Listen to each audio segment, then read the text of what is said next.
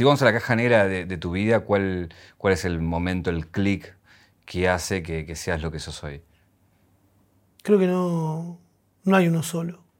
Una fue cuando estaba tratando de terminar la escuela, que lo hice todo de corrido, no es que dejé un tiempo y después volví. Repetí un año, pasé al otro, repetí ese año, me fui a una escuela de adultos a la mañana y estaba remil trabado, pasándola mal eh, conmigo, diciendo qué estoy haciendo con mi vida, y mi vieja me dijo, bueno, ponete a laburar. Un viaje, un viaje. Una vida, un recorrido. Una reconstrucción.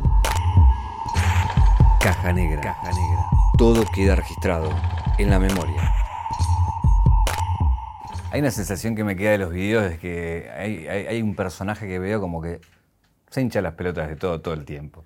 Y un poquito sí, pasa que eh, es como que me estoy conociendo constantemente con la gente que me sigue y a veces la gente espera que seamos todos iguales los generadores de contenido y esperan que hagamos todo igual y mi idea es no ser igual al resto. Hoy, ¿qué te hincha más las pelotas?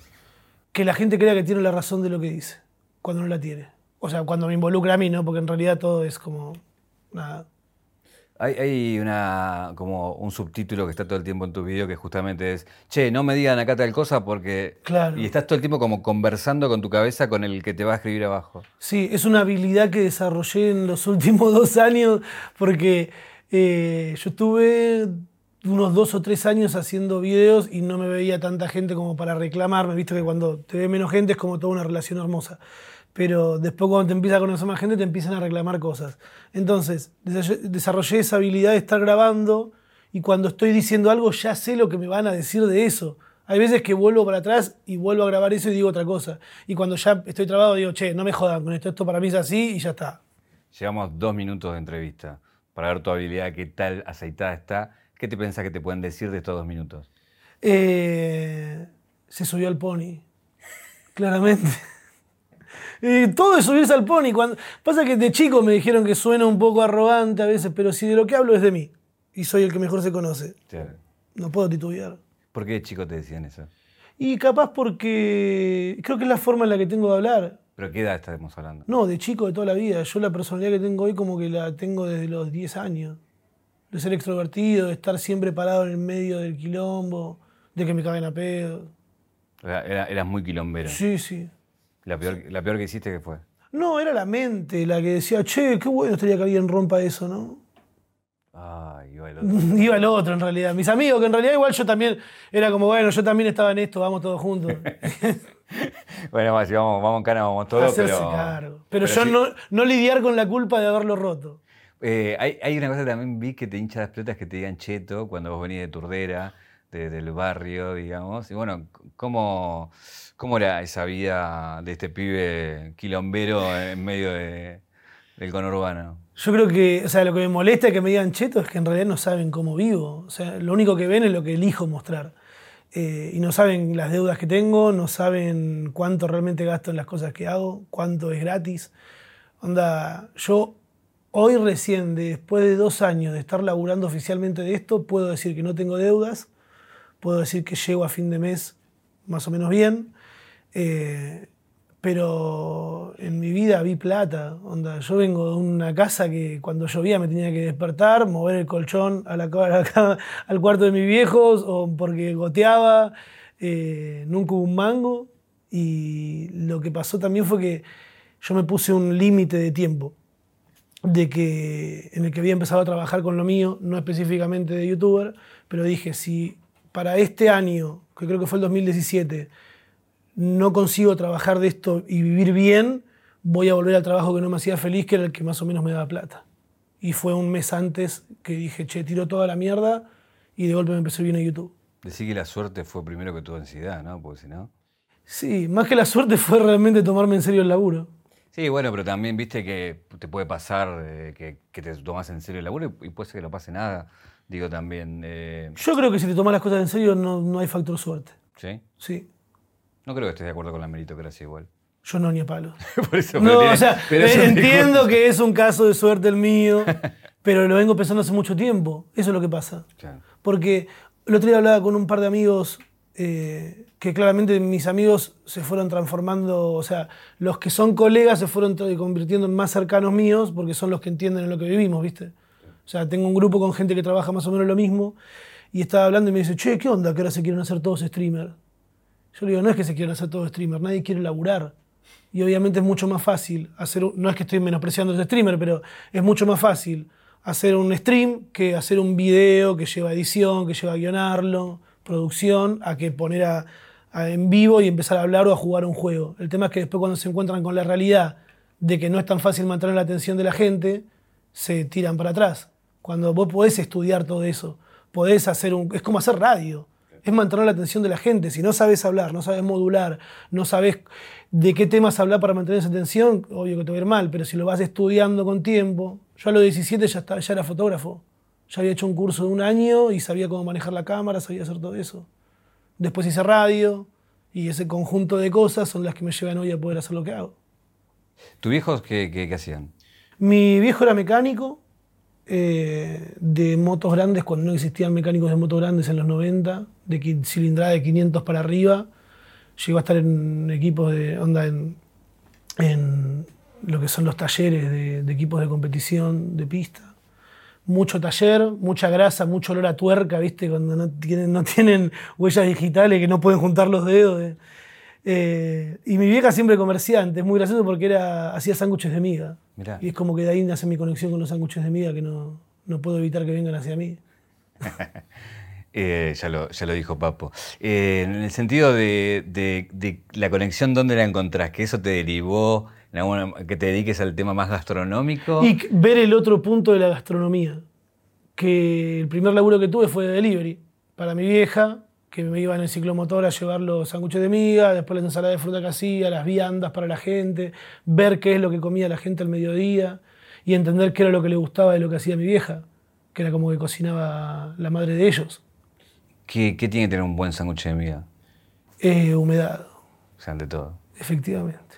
¿Cómo es tener un, un, viejo mecánico? Digo, me imagino que para un pendejo, no sé si llegaste a ir a los talleres o estar rodeado de motos o no, pero es como, bueno, nada, eh, los autos y, las motos cuando sos pendejo, viste, te, te llaman mucho atención. Sí, yo de chico anduve en moto, desde los 15 años que tenía moto ciclomotor, después fui subiendo. Eh, me gustaba, pero no me gustaba toda la parte de arreglarla. Y entonces, como tenía un viejo mecánico, me la arreglaba siempre él.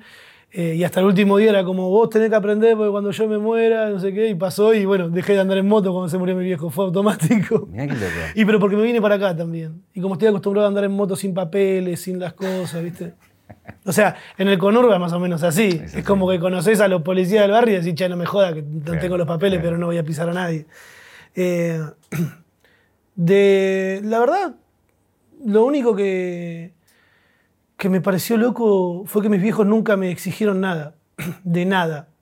No me dijeron, che, quiero que estudies de esto o del otro. Y por los trabajos por lo que fui pasando, como que se quedaron contentos, con que tenía plata para poder bancarme solo. Y después cuando empecé a encarar esta vida de artista, fue como, ¿qué vas a hacer? Yo laburé cuatro años vendiendo autos. Ah, no. Sí, con Volkswagen.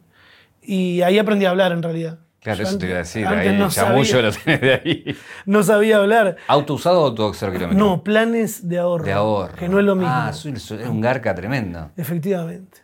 Pero encima llegué a laburar y a bancarme cuatro años vendiendo autos sin que nadie. vendiendo planes de ahorro, sin que nadie quiera venir a cagarme piñas y sin cagar a nadie. Y me pasó de estar en grupos de laburo en los que veía que compañeros míos decían cualquier cosa y era como, boludo, ¿cómo dormís? Cagándole el sueño a alguien, porque encima en Argentina tener un auto es un sueño, es una estupidez. Que entiendo igual que el auto te lleva de acá allá, pero eh, veía gente que, que cagaban así, gente que le decían una cosa por otra, viste que en realidad no es que mentís, pero ocultás la verdad. ¿Cuál es la, más típica? Ya vivimos giles. Ya que sí, no, y que no existen planes distintos, que lo que te venden en el shopping va a ser lo mismo que te venden en la agencia, siempre siendo la misma marca, ¿no?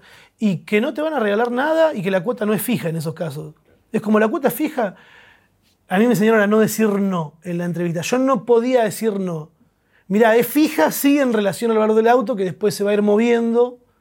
Y en cuatro años me fui quemando. las ventas fueron bajando mías. Entendía que también no es un país que vivimos absolutamente en crisis todo el tiempo. Claro, ahí la comisión es lo que juega. Claro, efectivamente.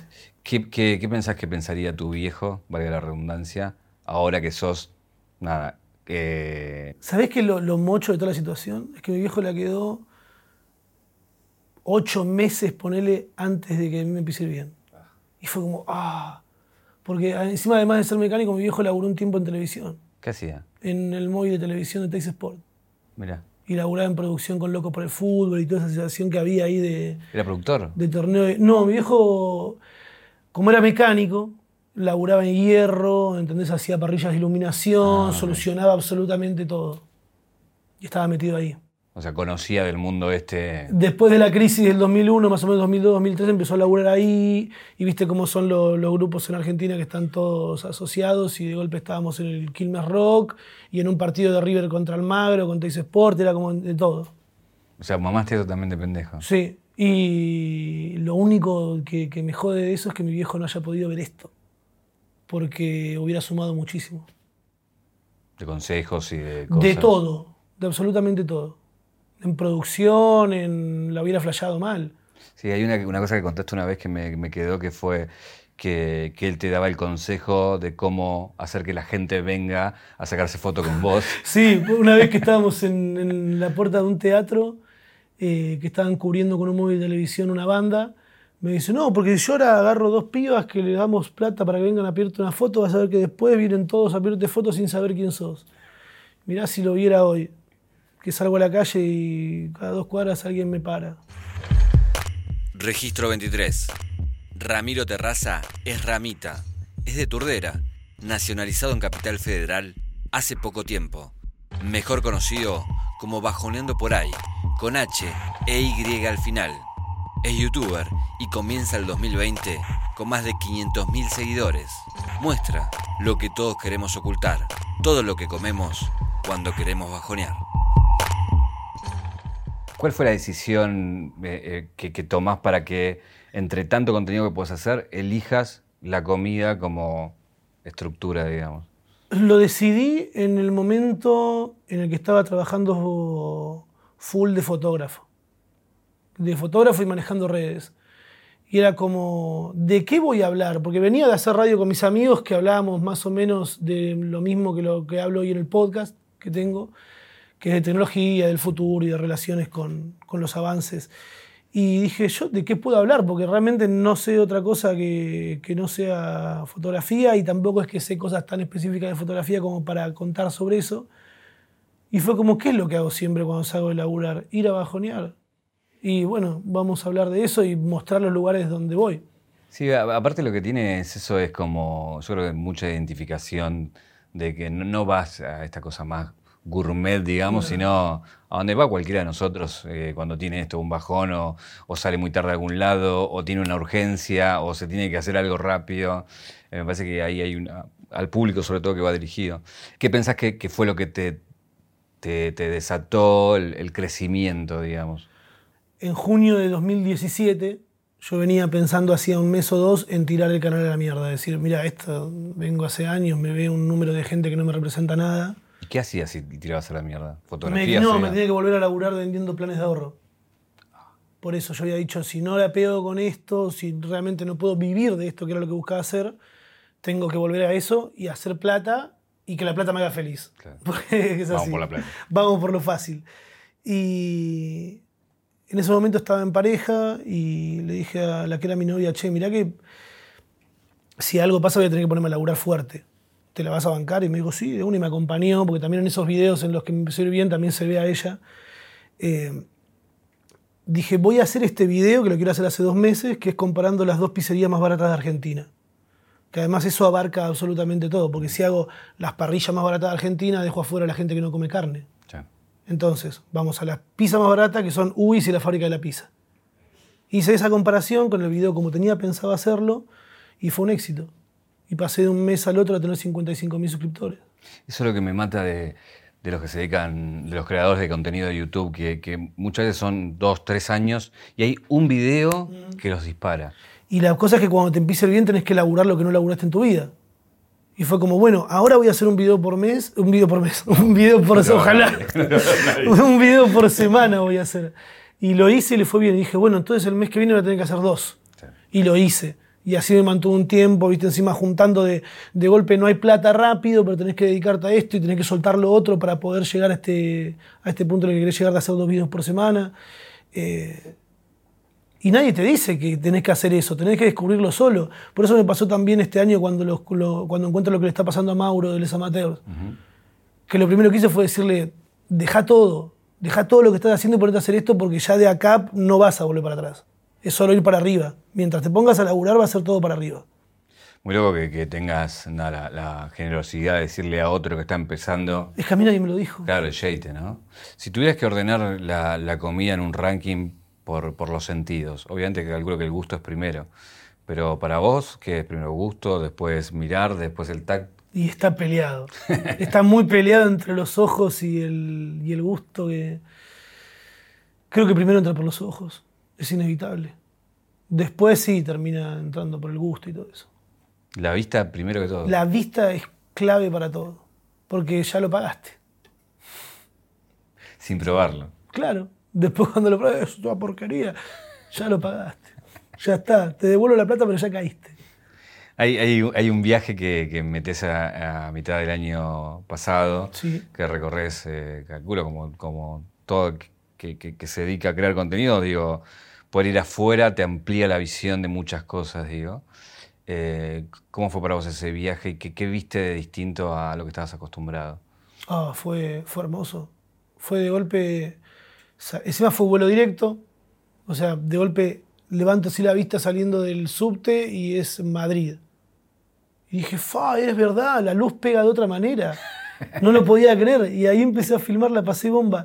Me encontré con que es muy loco ver países en los que la economía está súper activa, que hay plata para gastar, que los bares están todos llenos, que no tienen la necesidad de hacer publicidad.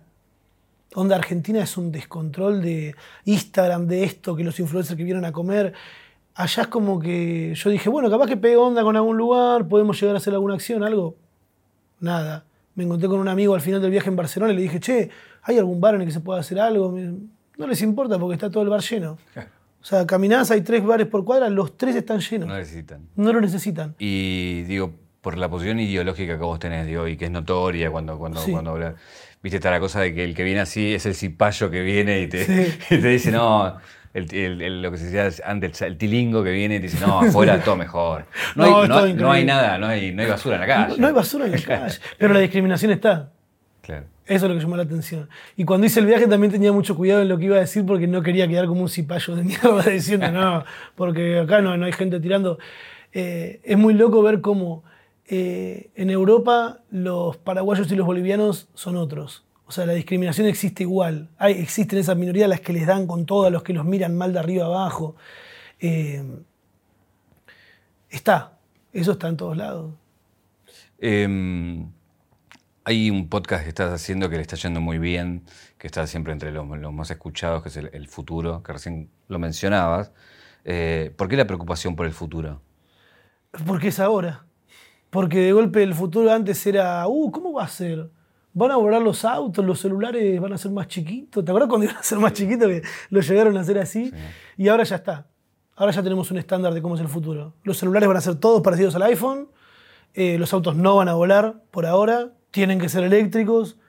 eh, y es ahora. Yo, eso es lo que, me- lo que no, no me preocupa, sino que creo que merece un análisis más profundo. O sea, vos decís que esto ya es el estándar de lo que viene. Sí, creo que vamos a estar unos cuantos años clavados en esto. Eh, hace un tiempo leía una investigación basada en, en una encuesta a mucha gente capacitada en, en el tema, que, que llegaban a una conclusión de que en los próximos años, cada año se iba a inventar la misma cantidad de cosas que durante todo el resto de la humanidad. Ah, sí. Entonces, co- costaba, eso lo plantearon de acá siete años. Cuesta imaginar cómo esa vertig- vertiginosidad, si existe la palabra, de, inventos, de cambios. Me cuesta por eso ver algo que sea estándar de ahora a que esto, que no vuelan los celulares el chico o que aparezca el auto que decís que vuela o... No, yo creo que lo que en relación a los autos que vuelan no van a volar, sí van a ser eléctricos porque no nos queda otra. Eh, pero hay algo que me gusta ponerle de Cassiari habla en un, en un texto de encajonar los inventos, de que nos están encajonando un montón de cosas. De que ya sabían que los autos podían ser eléctricos y no lo están soltando porque quieren primero que se agote todo el petróleo y recién ahí largarlo. Eh, yo creo que va a pasar eso, porque también no estamos preparados como sociedad para... Vivimos en una sociedad, no estamos preparados creo para tantos avances. Ya estamos viendo cuando la gente se siente remil zarpada y perseguida cuando se entera que Google lo está escuchando. Lo decimos todo el tiempo en los podcasts y a veces jugamos con cuál es la palabra para destrozar el algoritmo de, Google que te está escuchando, porque decimos, bueno, silla gamer, y te va a aparecer una publicidad de silla gamer en, las historias de Instagram o en cualquier publicidad de Google que te metan en una página. Con respecto a eso, hay, lo que vos decís, no estamos preparados.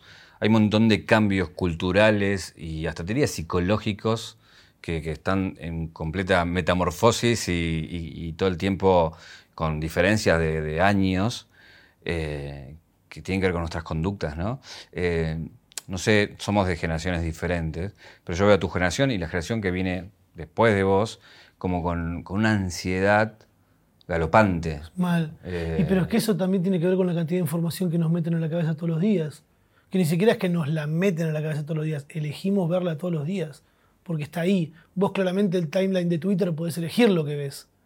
Pero si al final de golpe están todos hablando de lo mismo Imagínate ahora lo que va a pasar con la Tercera Guerra Mundial, la cantidad de información que va a entrar. Yo hoy me estaba viendo y estaba viendo colegas míos diciendo, oh, pero ¿qué está pasando? Esto es una desesperación. Y es como, terremotos hay todo el tiempo.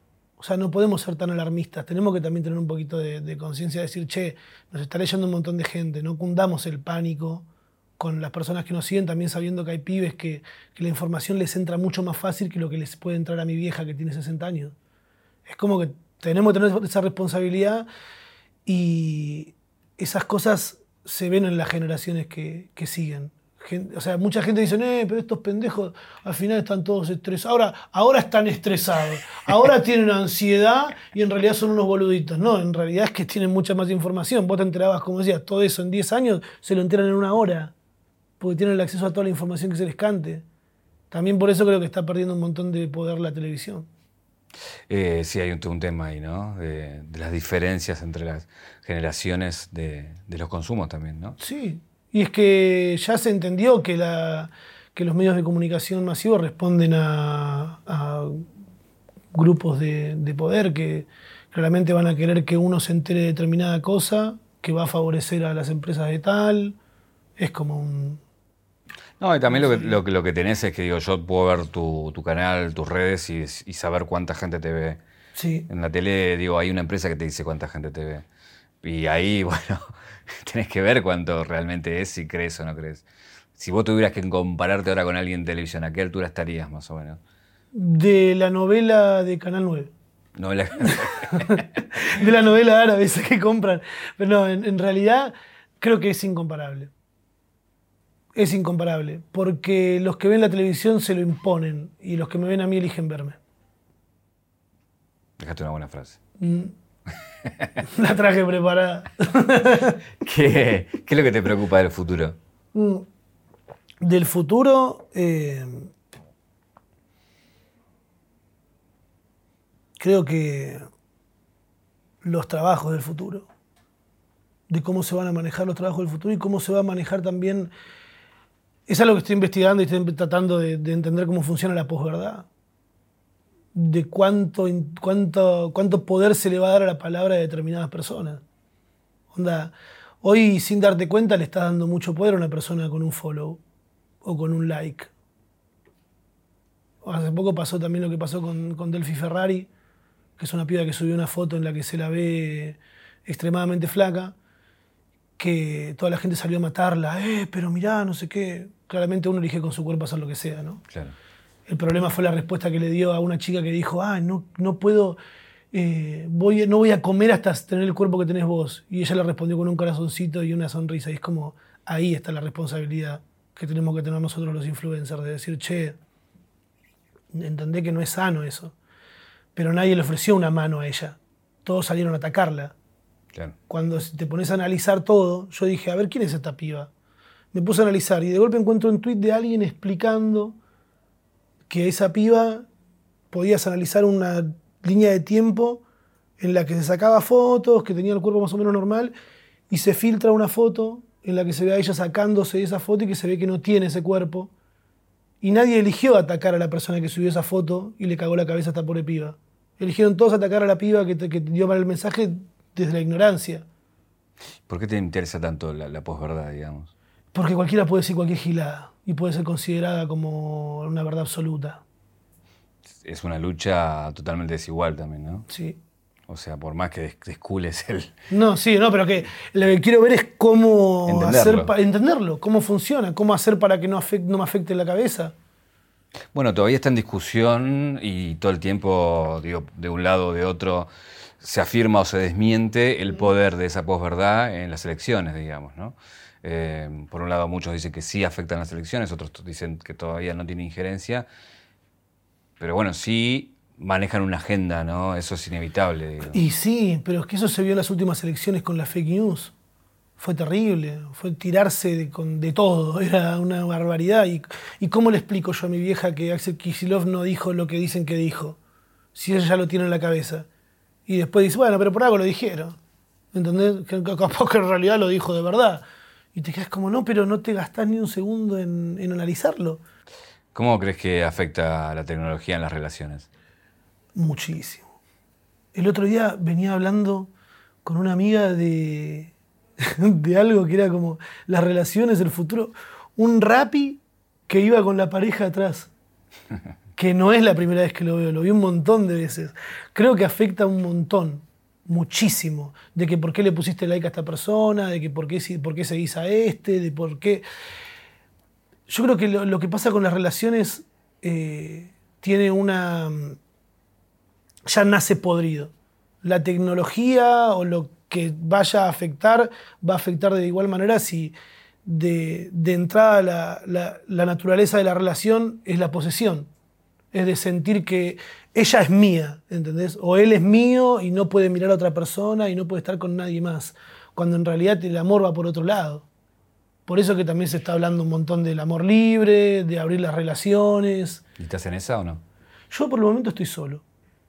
Eh, sí viendo de qué manera puedo llegar a eso, porque también es un trabajo personal mío, de sentir que estoy saliendo con alguien y de pensar que esa persona puede estar con alguien más y puede desear a alguien más, porque es muy ilógico sentir que solo vas a desear a una persona en tu vida. ¿Y sentí que vas a poder? Yo creo que sí, pero también porque eh, si hay algo que hay que hacer, y creo que mi generación lo está haciendo, la- yo tengo 30 años, la, la generación millennial sería, es de que está adaptando un montón de cosas de los centennials y está tratando de, de- de sentirse cómodo en eso, que no pasa con tu generación. Claro. Hay una cuestión que también te quería preguntar con respecto al futuro, que es justamente tu métier, la comida. ¿Cómo, ¿Cómo te imaginas en esto de, bueno, ya se está produciendo lo que es la, carne que no es carne, pero que tiene gusto a carne? Digo, ¿cómo vamos a comer eh, o cómo pensás que vamos a comer en este futuro que se viene? Yo creo que va a disminuir muchísimo el consumo de carne, pero también porque no le hace bien al cuerpo. Ajeno a entender que no, está mal realmente comer carne, es, es- un acto choto. Eh, siento que la gente se ofende mucho cuando los, cuando los veganos le dicen, che, estás comiendo un animal muerto. No, bueno, pero es algo natural. No, no es natural. Estás comiendo un animal muerto. A la gente le cuesta mucho pararse en la vereda de estoy cometiendo algo que está mal y vos estás capaz en la vereda del bien. Y ahí es donde atacan al pedo, cuando en realidad lo que te están diciendo es algo que es una verdad y no podés discutirla mucho. Creo que se va a comer menos carne. ¿Vos podrías Sí, dejar de comer carne? sí, yo creo que sí. ¿Estás más, So- cerca, ¿Estás más cerca del veganismo o del amor libre? Eh, ay, me cagaste. Creo que. Ah, mirá, cómo- qué pregunta. Creo que estoy más cerca del amor libre. Sí. Registro 24.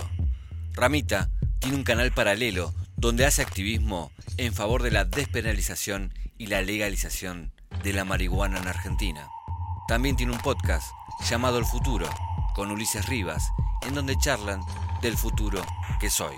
Comida, marihuana y futuro son sus trabajos, que también son su ocio. Tu otro placer. ¿Cuándo fue tu primer porro? Mi primer porro lo estiré. Lo estiré. Fui muy responsable a los 19 años. No, mira. Sí. Me pasó a los 16 de cruzarme con amigos que, zorrame la mochila atrás, que tenés droga, tenés droga en la mochila, ¿entendés? Y era que tenían un porro, que era un porro de mierda, un prensado. Eh, y me preocupé por ellos y después a los 19 cuando fumé fue como, ah, bueno, no era para tanto. Bueno, pero a eso quería llegar con la pregunta del primer porro, es cuando, ¿cómo venciste esa barrera? ¿Cómo la recordás? Decir, bueno, ok, voy a fumar. ¿Qué- A ver qué onda. ¿Cómo, ¿Viste? Esto es un trabajo. Digo. Y creo que es clave el amigo el que te invita a fumar. Eh, El que te dice, dale, boludo, no te va a pasar nada. No, que además, ajeno, a- ajeno a no pasar nada, es que cuando uno es chico te lo, te lo endemonizan demasiado. Y a mí, si algo que me, que me daba cagazo de fumar era en la calle, para ser prohibido, no tengo ganas de que me agarre la policía y tener que dar una explicación a mis viejos que nunca me recriminaron nada, ¿entendés? Encima de que no me joden, los voy a joder yo. Y mi amigo me dijo, no, pero fumamos en casa. ¿Viste ese amigo que tiene la casa atrás? Que tiene la habitación en el quincho. Bueno, fumé con él y además me sentía en un ambiente que estaba tranquilo, que estaba controlado. Y fumamos un porro y me contaba, me hizo mal viajar el boludo a propósito contándome, ¿viste que el indio está flasheando que se va a morir? Y de que no quiere morirse para dejar solo a su familia. No sé. Y no, se va a morir el indio y no van a haber más temas de los... De, de- de- estaba re loco. O ya estás imaginando el funeral. Sí, todo. ya estaba en cualquiera. Y después apareció con dos sándwiches, con dos pebetes de jamón y queso y fue como a la salvación y al toque terminó el fly y estuvo buenísimo. Y la alegría de que el indio no se moría. Claro, bueno, salen más discos. Eh, de ahí a, a- a- a- hoy sos casi un activista, digamos, por la despenalización y la legalización. Eh, ¿Cómo llevas a cabo ese crecimiento dentro del consumo de, marihuana? ¿Empezás a plantarte vos o, empezás a consumir de una forma más diaria? ¿Cómo, cómo va ese cambio? A mí lo que me pasó con la marihuana fue ir descubriendo que lo que consumíamos no era marihuana. Que lo que consumíamos era un poquito de marihuana con un montón de tierra, un montón de químicos que le hacen muy mal al cuerpo. Y me pasó de fumar con el hijo de uno que era jefe mío, que tenía unas flores y empecé a viajar. Dije, no, qué bueno esto. Y al otro día seguía re loco, no lo podía creer. Y no me dolió la cabeza. Es- esa era, se juntan los redondos. Claro, se juntan los redondos de esa hora. No, pero no me dolió la cabeza el otro día. Con el paraguayo te pasa. Y dije, bueno, no, no voy a ir más por acá. Y el tema del, del activismo empezó con YouTube también. En un meetup, que son reuniones que hace YouTube una vez por año.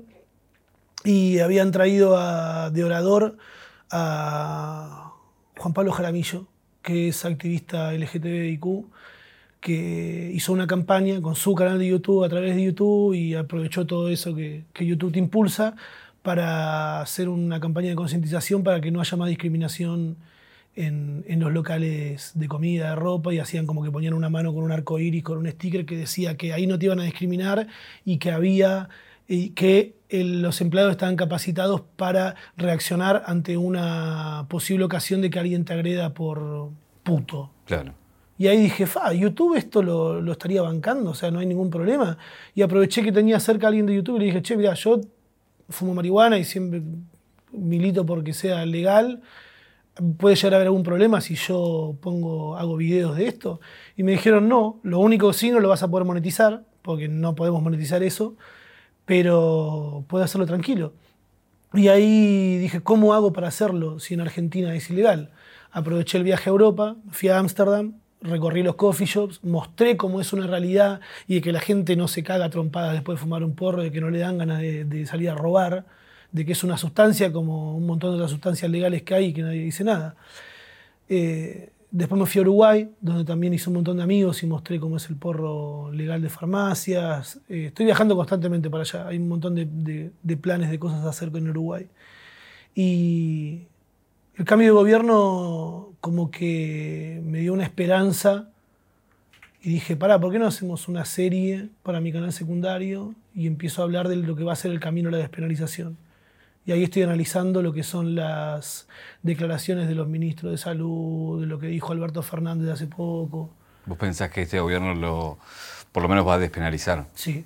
Yo pensaba cuando asumió Alberto, dije, bueno, de acá a dos años, yo creo que el 2020 es el año en el que se va a legalizar la marihuana. Ya estamos a un paso. ¿Por qué no estás de acuerdo con esa frase que, entre otros, enarboló Bernie, que dice que en el futuro, y uno ahí, eh, la marihuana en el futuro, eh, no va a eh, que va a reemplazar al tabaco? Porque el tabaco es otra cosa.